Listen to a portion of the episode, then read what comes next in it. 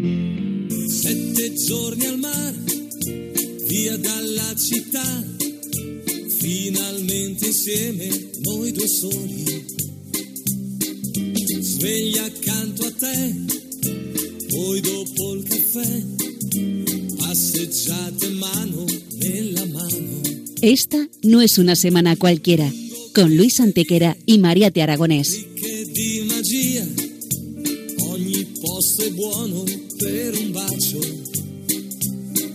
Hola a todos, bienvenidos una vez más al programa Esta no es una semana cualquiera en Radio María, con un servidor de ustedes Luis Antequera. y Mariate Aragonés. dolce quando vuoi, con la prontatura che ti dona più che mai.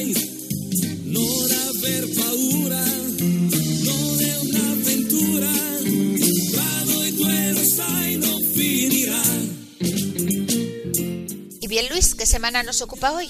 Hoy, Mariate, le damos un repaso a algunos de los hechos históricos ocurridos entre un 31 de marzo y un 6 de abril. Una semana que no es una semana cualquiera, siete días, sette giorni, como dice nuestra sintonía, en los que han pasado a lo largo de la historia cosas que ni se imaginan nuestros oyentes, porque la historia es así, mejor y más fantástica que la más increíble de las fantasías. Comencemos pues. Pues allá vamos.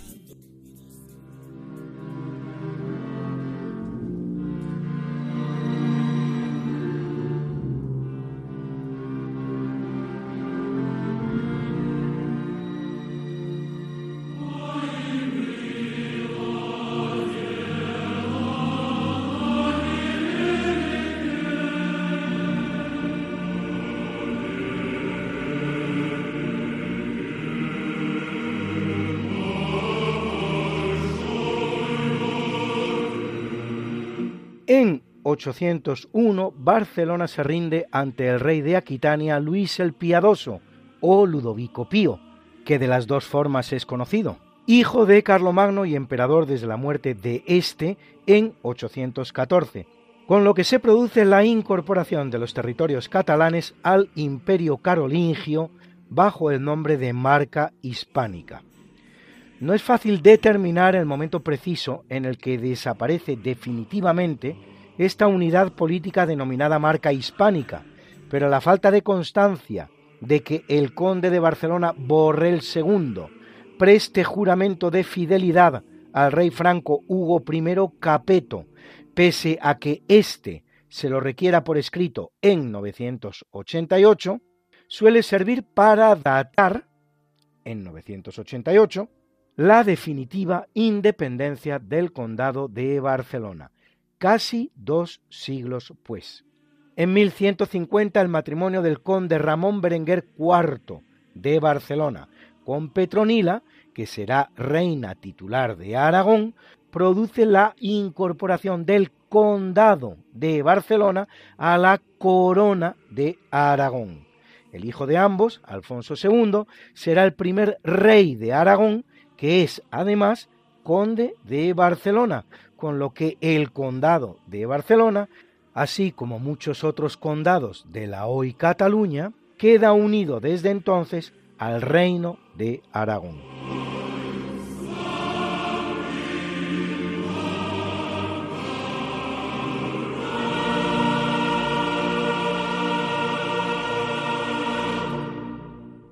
En 999 es elegido Gerbert d'Aurillac, más conocido como Silvestre II, centésimo, trigésimo, noveno papa de la Iglesia Católica, que lo es cuatro años, hasta 1003.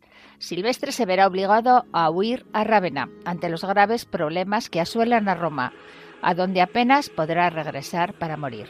Hombre de gran talla intelectual, verdadero erudito, dejará obras como sobre lo racional y sobre el uso de la razón, y sobre el cuerpo y la sangre de Cristo, introduciendo en Francia y en la Iglesia el sistema decimal islámico y el uso del cero. Inventa un ábaco para el cálculo numérico, un monocordio musical que permitía reproducir tonos y semitonos y un sistema de escritura taquigráfica.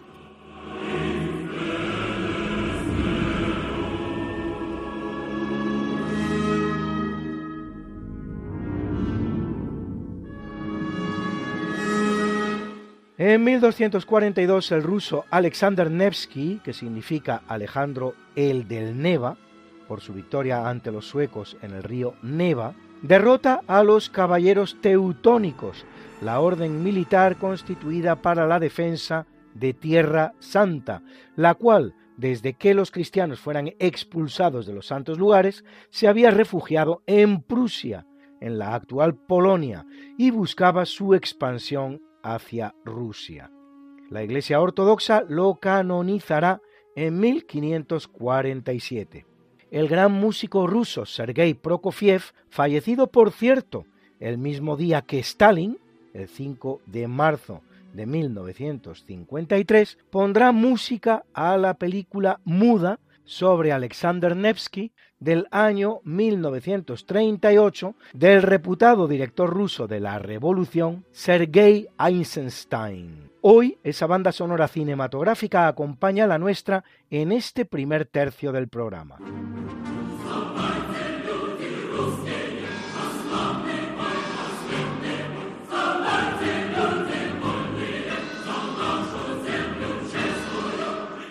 En 1453 llegan los primeros destacamentos otomanos a Constantinopla, capital de lo que queda del Imperio Romano.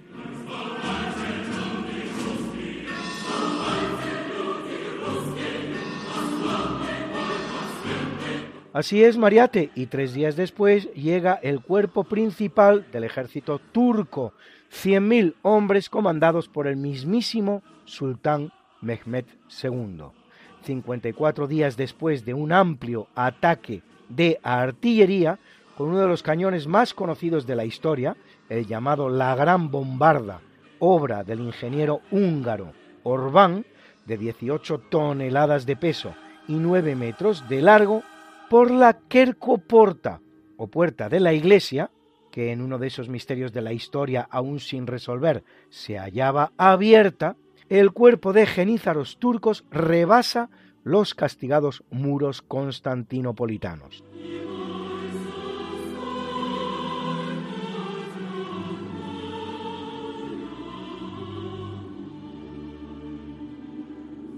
El 29 de mayo, con la muerte del último emperador romano, Constantino XI, y la toma de la ciudad, se produce la caída definitiva del imperio romano y prácticamente el inicio del Renacimiento, y el final de la Edad Media y el comienzo de la Edad Moderna.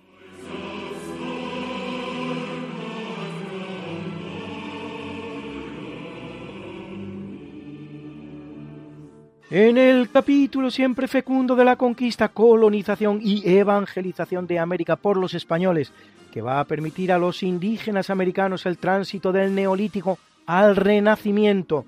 En apenas dos generaciones, un tránsito que a los europeos había costado 7.000 enteros años, en 1520 en el puerto San Julián, en la actual provincia de Santa Cruz, Argentina, durante la expedición que dirige Fernando de Magallanes, que descubrirá el paso del Atlántico al Pacífico y completará luego la primera vuelta al mundo, se celebra la que es la primera misa en territorio argentino. En 1525, en el actual El Salvador, Gonzalo de Alvarado funda la villa de San Salvador, que solo un año después será asaltada y destruida por los Cuzcatlecos. En 1528, justo tres años después, su hermano Diego de Alvarado, al frente de un ejército formado por españoles, tlaxcaltecas e incluso aztecas, que después de ser derrotados por Hernán Cortés se han unido también a la alianza con los españoles, apaciguan a los indígenas y refundan la ciudad. En 1545, en Potosí, en la actual Bolivia, Diego Centeno y Juan Villarroel registran el hallazgo de un yacimiento de plata. Se trata del importantísimo yacimiento del Potosí, a partir del cual, pero no antes, se puede decir que la conquista y colonización de América rinde un verdadero beneficio económico a la corona española. El Potosí proveerá al mundo de la mitad de la plata que circula por él, según algunos autores incluso el 70%, financiando a partir de ese momento lo que se da en llamar la primera globalización, es decir, la primera vez en la historia de la humanidad en que funcionaba una verdadera red mundial de comercio, gestionada principalmente a través de la corona española, con una de sus capitales en una ciudad tan inesperada como Manila haciendo posible todos ellos y muchos más tres siglos de pax hispana sin precedentes en la historia americana, la cual, una vez que España abandone el escenario, conocerá más de dos centenares de conflictos, tanto civiles como entre vecinos.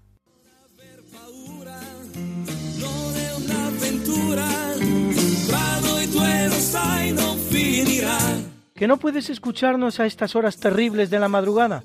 que quieres volvernos a escuchar porque no puedes esperar hasta la próxima semana, que te perdiste un programa y no te lo perdonas, que quieres mandarle el programa a un amigo tuyo al que sabes que le va a gustar. No te preocupes, todo tiene solución. ¿Conoces nuestro podcast?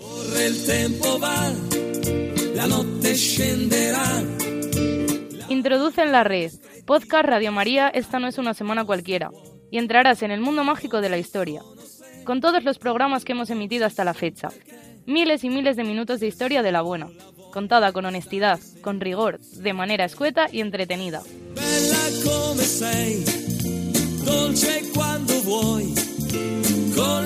Ya sabes, el podcast de Esta no es una semana cualquiera. Para oír la radio cuando tú quieras, donde tú quieras y con quien tú quieras.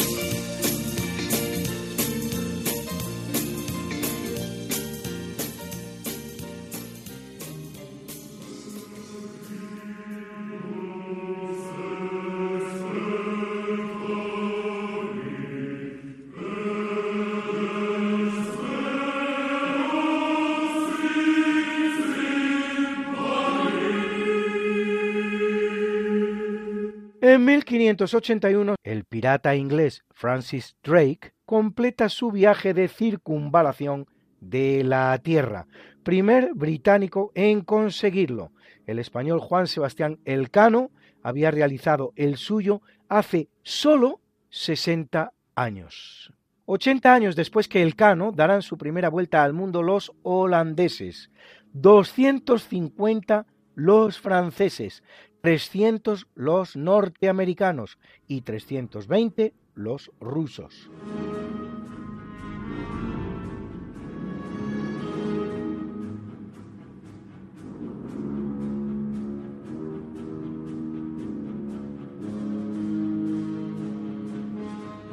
En 1804 en Francia, Napoleón Bonaparte se hace coronar emperador. En un acto de soberbia arrebata la corona imperial al Papa Pío VII, que supuestamente iba a coronarle, y le impone él mismo en su cabeza.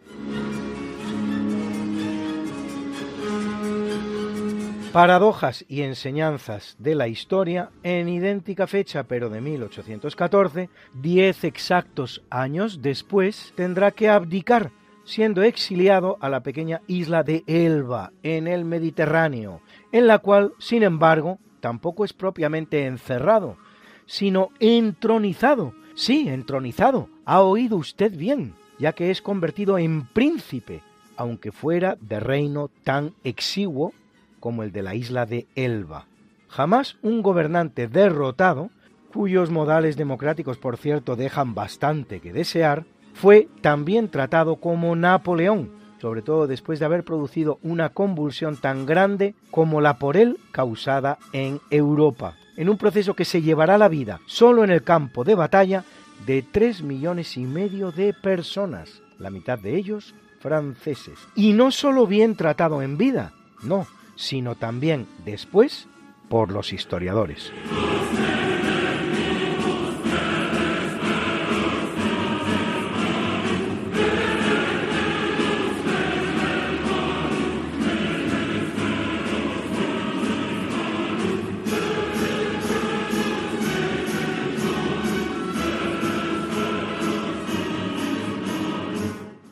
1925, en Reino Unido, se reforma el reglamento del fútbol, permitiendo que un jugador no esté en fuera de juego con tal de que tenga un defensa contrario delante, cuando anteriormente debían ser dos.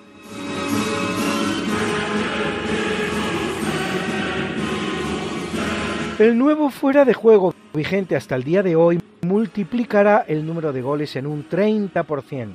El fútbol es el deporte con los puntajes más bajos existentes. Un 10% de los partidos de fútbol se resuelven con un exiguo 0-0 como resultado final.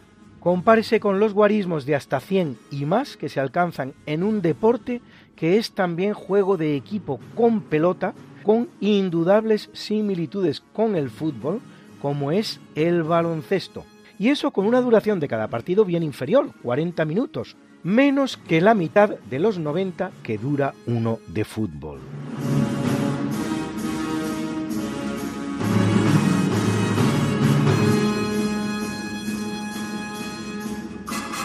En 1930 se estrena la película alemana Der Blaue Engel, El Ángel Azul, basado en la novela El Profesor Unrat de Heinrich Mann, primera película sonora de Europa.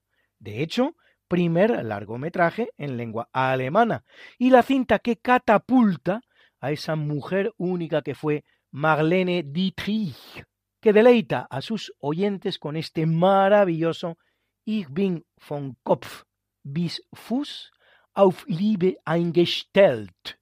Estoy de los pies a la cabeza colada de amor.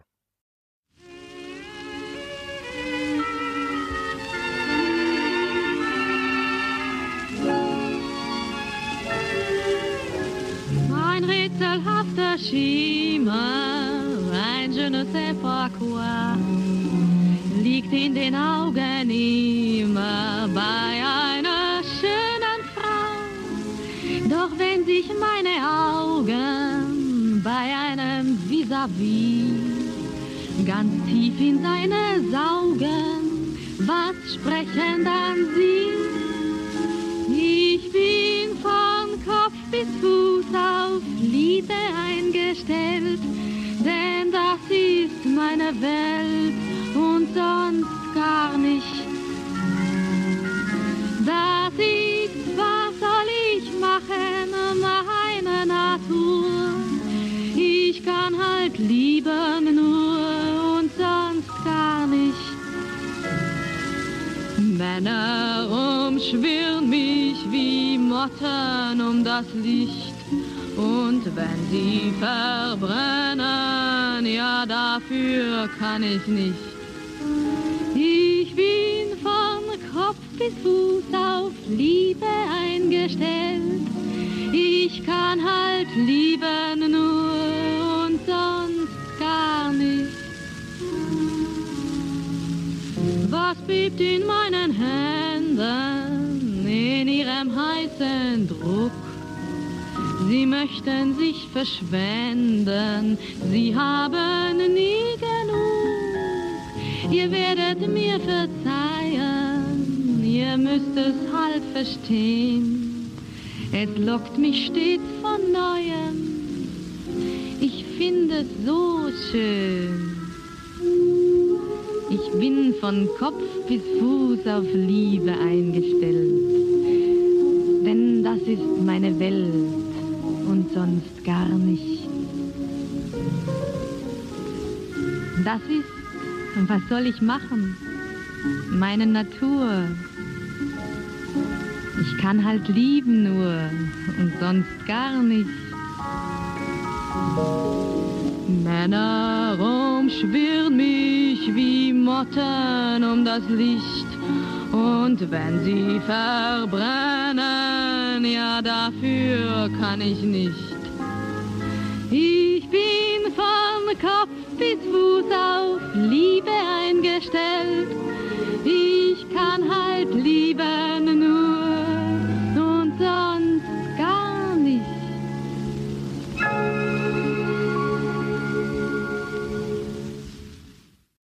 ¿Todavía es usted de los que piensa que el alemán no es una lengua preciosa?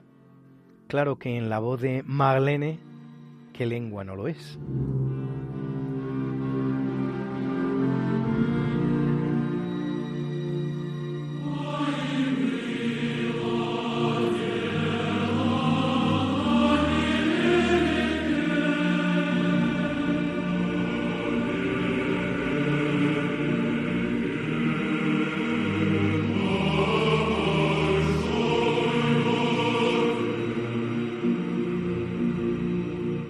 Y es una fecha importante para el régimen franquista que rige en España durante algo menos de 40 años.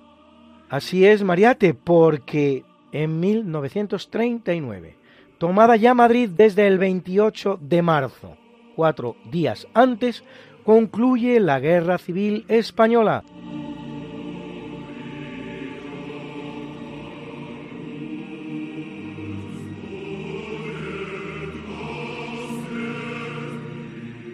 Y en 1959, coincidiendo con el 20 aniversario de la victoria nacional en la guerra civil, el jefe del Estado español y vencedor de la guerra, el generalísimo Francisco Franco, inaugura la Basílica de la Santa Cruz del Valle de los Caídos, con una abadía, que es la de la Santa Cruz del Valle de los Caídos, regentada por monjes benedictinos, y una cruz de 150 metros de altura, que es la más alta jamás construida en ningún lugar del mundo, con un basamento en el que destacan las esculturas de los cuatro evangelistas del gran escultor español del siglo XX, Juan de Ábalos, asentada sobre la cumbre de un risco que domina todo el valle de Cuelgamuros, con diseño de los arquitectos Pedro Muguruza y Diego Méndez. Entre otras actividades, la abadía gestiona el Colegio Escolanía Santo Domingo de Silos, más conocido como Escolanía del Valle de los Caídos,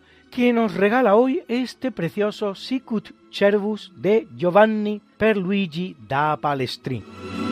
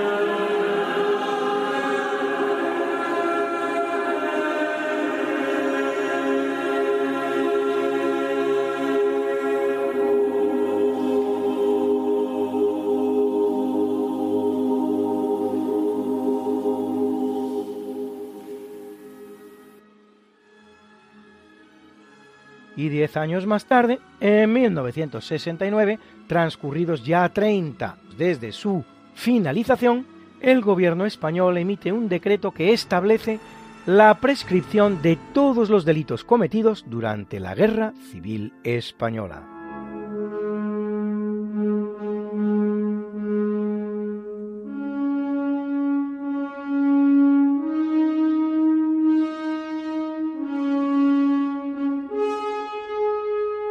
En 1955, el primer ministro británico Winston Churchill, desgastado por la edad, dimite y es reemplazado por su compañero de filas Anthony Eden. Churchill había ascendido al poder por primera vez en 1939, al empezar la Segunda Guerra Mundial con el apoyo de su partido, el Conservador, que había ganado las elecciones de 1935, pero con Chamberlain como candidato, y permanecerá Churchill en dicho poder hasta que se celebren las siguientes elecciones en 1945, sin que en 1940, como habría sido lo preceptivo, se convoquen debido precisamente a la guerra. En 1945, Luis, y contra todo pronóstico, Churchill es derrotado por el laborista Attlee. Y otra vez en 1950, aunque en las nuevas elecciones de 1951, al vencer el Partido Conservador, Churchill vuelva al poder para el que es su último mandato.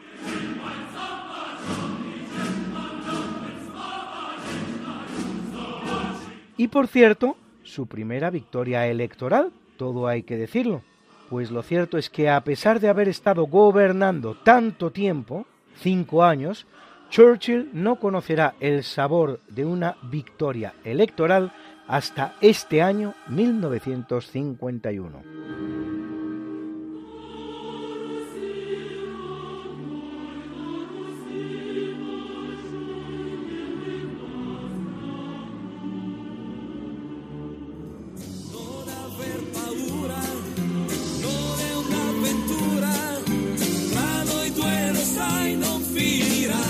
Esta no es Una semana cualquiera. con Mariate Aragonés Y Luis Antequera. la historia como es. Y no como nos gustaría que fuera.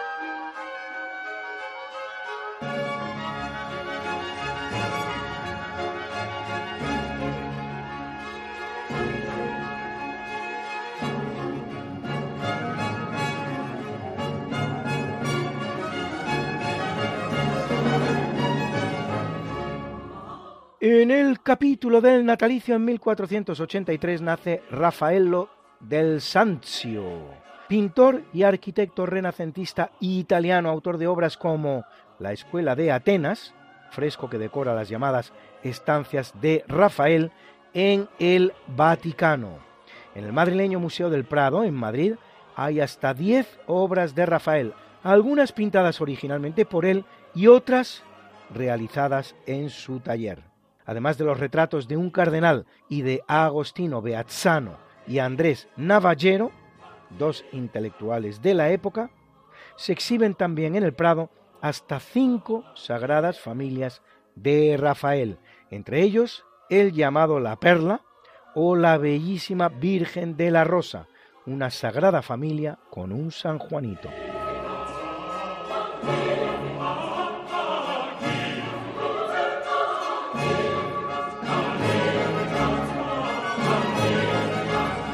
En 1602 nace María Coronel y Arana, más conocida como María de Jesús de Ágreda o la Madre Ágreda. Monja concepcionista española y venerable de la Iglesia Católica, mantendrá una abundante correspondencia epistolar con el rey Felipe IV de España. Más de 600 cartas en las que le da consejos políticos y hasta militares y le anima a tomar las riendas del gobierno, así como con personajes de la talla de un San Francisco de Borja o el futuro Papa Clemente IX, representante además nuestra monja del misticismo español, a la que se atribuyen importantes bilocaciones o presencia simultánea en dos lugares completamente diferentes, como aquellas que la sitúan en el virreinato español de Nueva España, en los actuales Estados Unidos, donde convierte a miles de indios que la llamaban la Dama Azul de los Llanos, siendo así que Sor María nunca había viajado allí, ni abandonó jamás el claustro de su convento de Ágreda, por cierto, de su propiedad y donde yace incorrupta.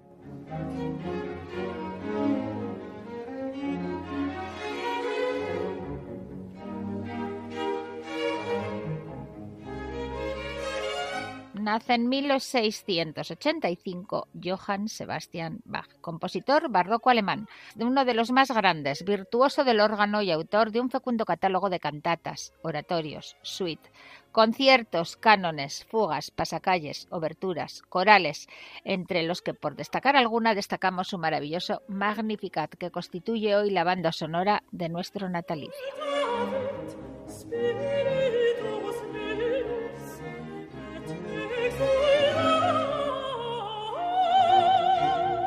En 1732 nace el compositor austríaco Joseph Haydn, el gran amigo del no menos genial Wolfgang Gottlieb Mozart y maestro de Beethoven, experto en el género de la sinfonía, de las que compondrá hasta 108 autor de 16 óperas y por encima de todo, de esta maravillosa obra, La creación que hoy acompaña la banda sonora de nuestro obituario.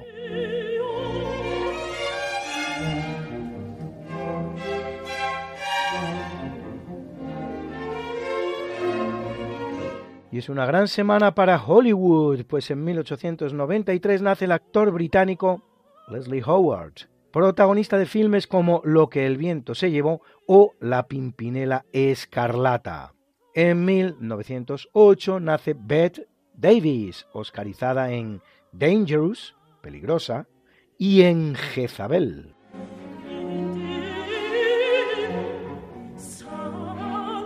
En 1916 lo hace el gran galán del cine Gregory Peck, Oscar por matar a un ruiseñor.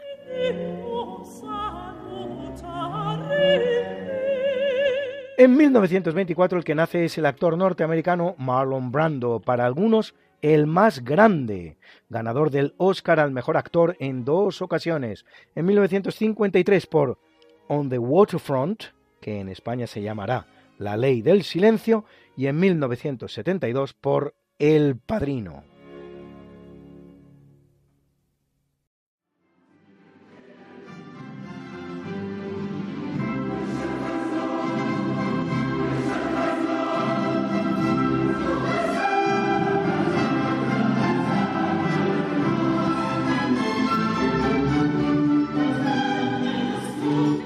En el capítulo del obituario muere en 397 San Ambrosio de Milán, uno de los hombres más influyentes de su época y protagonista, junto con el emperador español de Roma Teodosio, de la definitiva cristianización del imperio.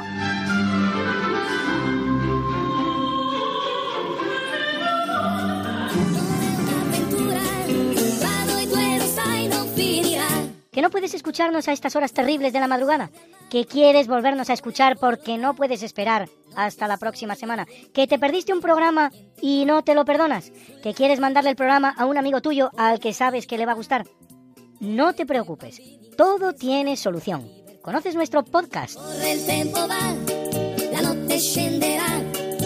Introduce en la red Podcast Radio María, esta no es una semana cualquiera, y entrarás en el mundo mágico de la historia con todos los programas que hemos emitido hasta la fecha.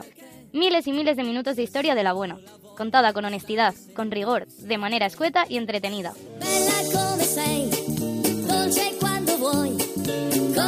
Ya sabes, el podcast de Esta no es una semana cualquiera. Para oír la radio cuando tú quieras, donde tú quieras y con quien tú quieras.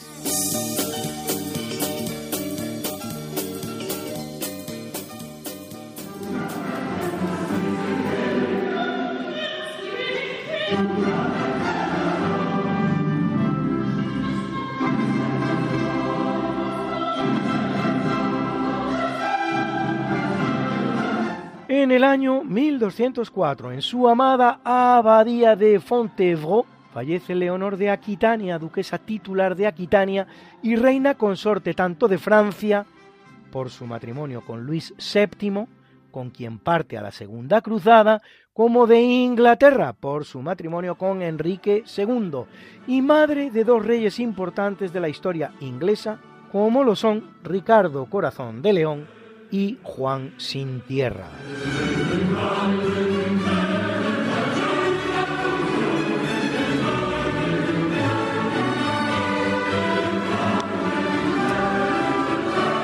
Muere en 1416 Fernando de Antequera, rey aragonés, con el que, por cierto, no me une parentesco conocido.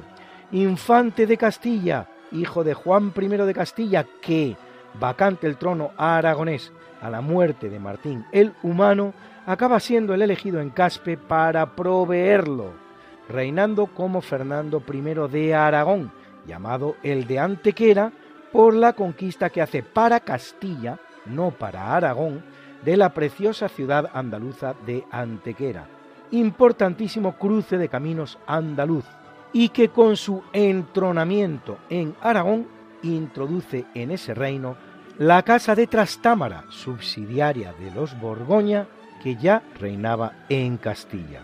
Nieto suyo será Fernando II de Aragón, el gran Fernando el Católico, que casa con su prima Isabel de Castilla. Trastámaras los dos.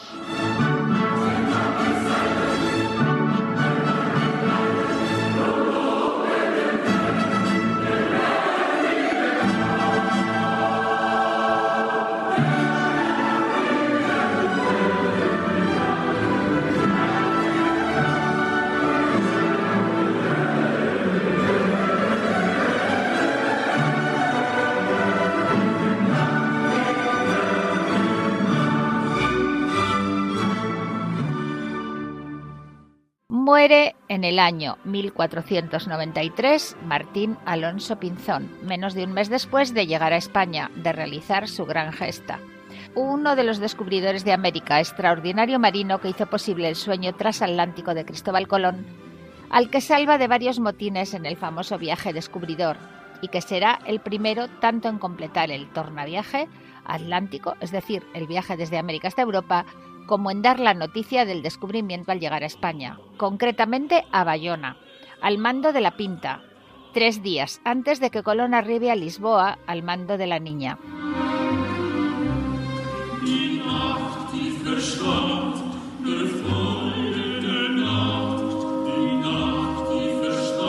Y el que muere en 1685 es Juan Hidalgo de Polanco, fecundo compositor español del barroco, considerado el padre de la ópera española y de la zarzuela, autor de obras como El laurel de Apolo o Celos, aun del aire matan.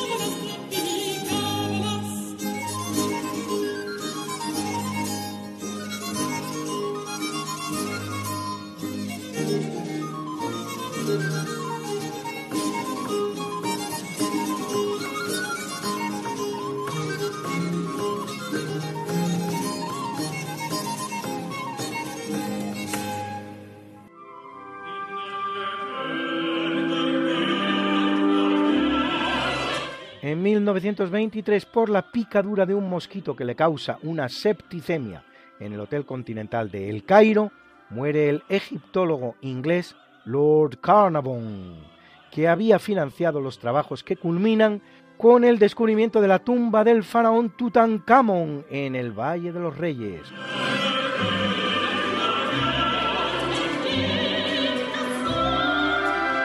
El evento da origen a la leyenda de la maldición de Tutankamón, pues a la muerte de Lord Carnarvon seguirá la de varias personas relacionadas con el descubrimiento de la tumba.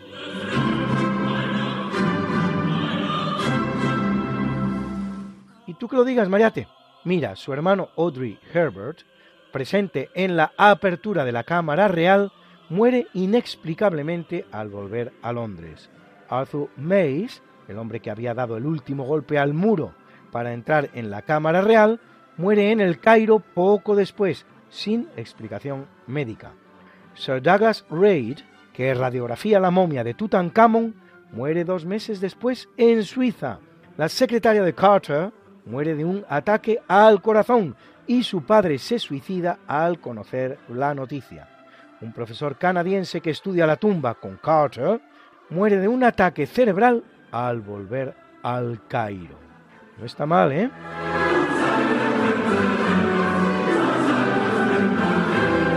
Por si todo esto fuera poco, Luis, la leyenda será adornada con no pocos hechos nunca demostrados. Que una inscripción en la tumba del faraón decía la muerte vendrá con alas al que estorbe la paz del faraón.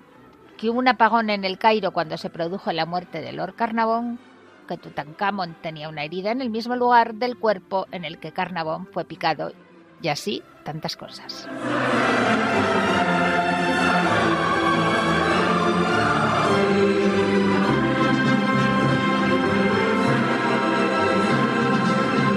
En el año 1964 muere el militar norteamericano Douglas MacArthur, comandante supremo de todas las fuerzas aliadas en el teatro suroeste del Pacífico durante la Segunda Guerra Mundial, en la que dijera en la entonces colonia estadounidense de Filipinas aquello de I shall return, volveré, y volvió ya lo creo que volvió bombardeando Manila con un saldo de 100.000 muertos. Para que se hagan ustedes una idea, los mismos que Nagasaki con la bomba atómica y destruyendo todo el legado español de la ciudad. Vencedor del imperio nipón, el cual, terminada la Segunda Guerra Mundial, gobernará él en persona hasta 1949 cuatro años pues, promulgando en 1946 la constitución que aún está vigente en el país.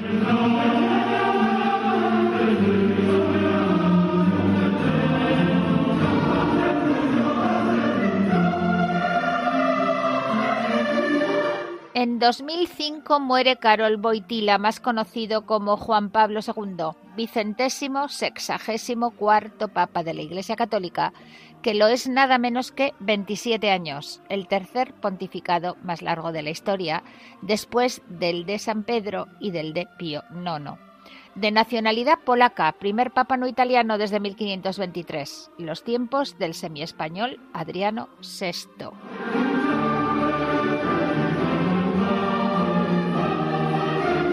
Conocido como el Papa Viajero, realiza hasta 129 viajes oficiales a los distintos países del mundo, cinco de ellos a España.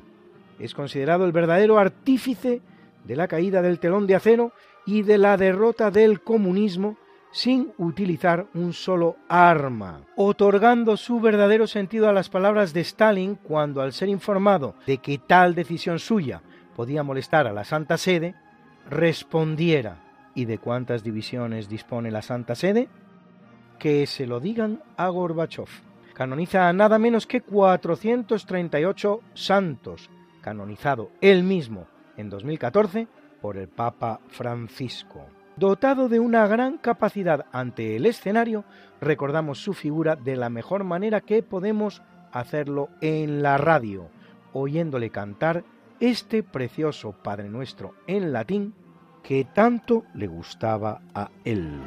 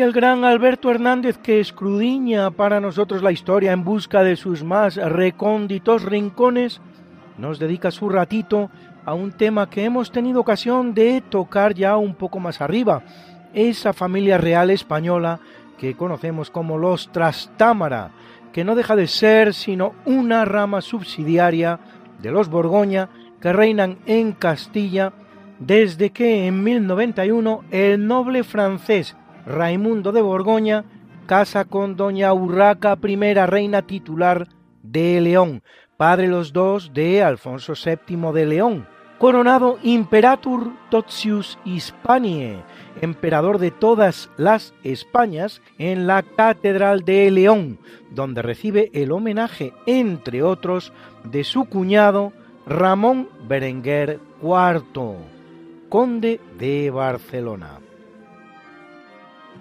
La Casa de Trastámara. La Casa de Trastámara nace en Castilla en 1369, cuando el mercenario Beltrán Dubleski, sujetando al rey Pedro el Cruel o Pedro el Justiciero, pronuncia aquella frase terrible, ni quito ni pongo rey, pero yo mi señor, y hace que su hermanastro Enrique II le asesine y empiece a reinar en Castilla.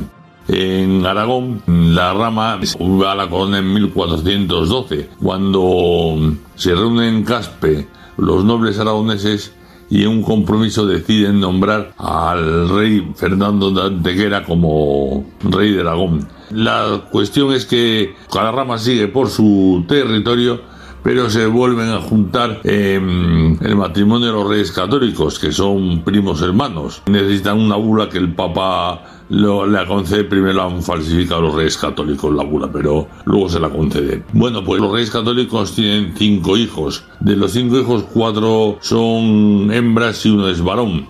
El varón nace en 1478 y se educa junto con su madre. Uno de sus profesores es Beatriz Galindo, la latina. Le educan también en lo físico, es un chaval de constitución débil, pero muy agraciado y muy jovial y a los 17 años contrae matrimonio con Margarita de Austria. La pareja enseguida se enamoran perdidamente uno de otro y según el pueblo pues tienen un exceso de amor. Tanto es así que el joven morirá seis meses después en Salamanca. Solo contaba 19 años. Su esposa dará la luz tres meses después a una niña, pero nacerá muerta. Otro posible punto de unión es el infante Miguel, que es el hijo de la mayor de los reyes católicos, que está destinado a ser rey de Portugal y de Castilla y Aragón, pero también muere muy jovencito y no llega nada. Los Trastamás, el último es la reina Juana, que muere en 1555 y con él se agota la dinastía, pero ha sido un reinado que ha estado más que nada tenido por la locura. Esta es la historia de una dinastía y de un personaje, sobre todo la reina Isabel, que quiso hacer de los matrimonios de sus hijos política de Estado para aislar a Francia. pero como dice el refrán, el hombre propone y Dios dispone. Todos sus intentos por aislar a Francia y asegurarse la hegemonía europea fracasan puesto que pues se le mueren los hijos, se le mueren los nietos y Inglaterra, que también estaba bajo su órbita, su rey se separa de su hija Catalina, con lo cual en vez de tener una amistad tiene un enemigo. Pues por hoy nada más y buenas noches. Y bien amigos, ha vuelto a ocurrir, siempre ocurre, contando y contando historias, llegamos al final del programa que no vamos a cerrar como nunca hacemos sin presentar la mucha buena y variada música que nos ha acompañado hoy. Y en el tercio de eventos, Alexander Nevsky de Sergei Prokofiev, interpretado por la Orquesta Filarmónica de Leningrado y el coro de San Petersburgo de la compañía de radio televisión dirigidos por Yuri Termikanov. En el natalicio el Magnificat en Re mayor BWV 243 de Johann Sebastian Bach.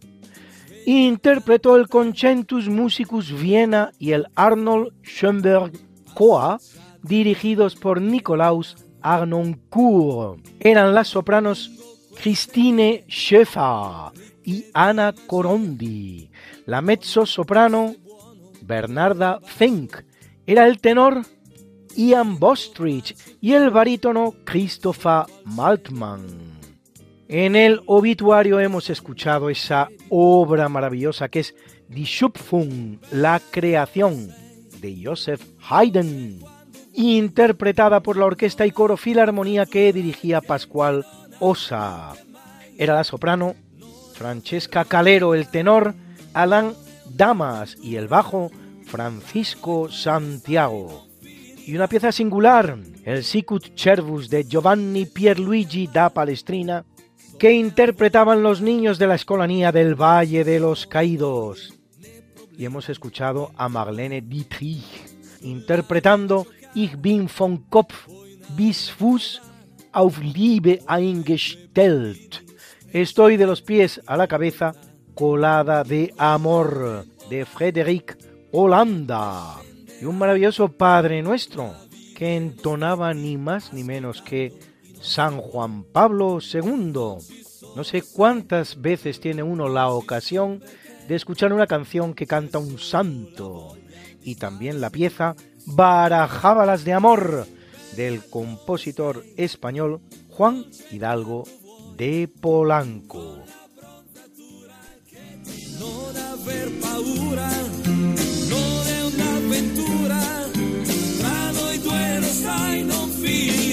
Esta no es una semana cualquiera, a que teníamos razón. La historia, ¿cómo es? Y no como nos gustaría que fuera. Hasta el próximo programa. Se despiden de ti, Mariate Aragonés y Luis Antequera. Pero yo te veo muy pronto en el programa de Javier Ángel Ramírez, Diálogos con la Ciencia, el jueves a las 12 de la noche, o lo que es lo mismo, el viernes a las 0 horas, con nuevos episodios de nuestra apasionante historia. No te lo pierdas. Les hemos ofrecido en Radio María Esta no es una semana cualquiera, con Luis Antequera y María Te Aragonés.